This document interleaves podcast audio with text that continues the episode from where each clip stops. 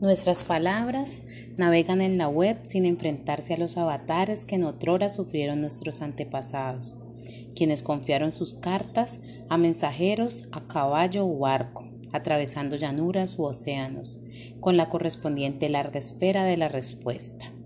En esta época de mensajes instantáneos y efímeros, leamos una carta escrita en 1936 por Albert Einstein a Phillips, una niña que le preguntó si los científicos rezaban. Estimada Phillips, los científicos creen que todo cuanto sucede, incluidos los asuntos de los seres humanos, se debe a las leyes de la naturaleza.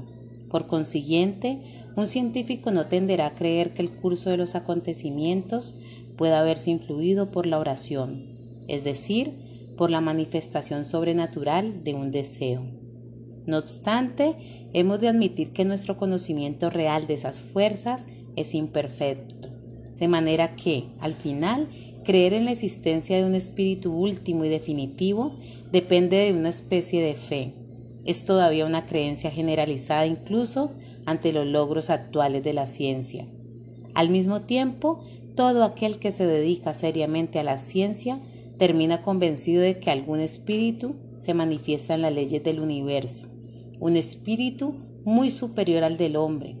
Así, la dedicación a la ciencia conduce a un sentimiento religioso, un tanto especial, sin duda muy diferente de la religiosidad de alguien más cándido.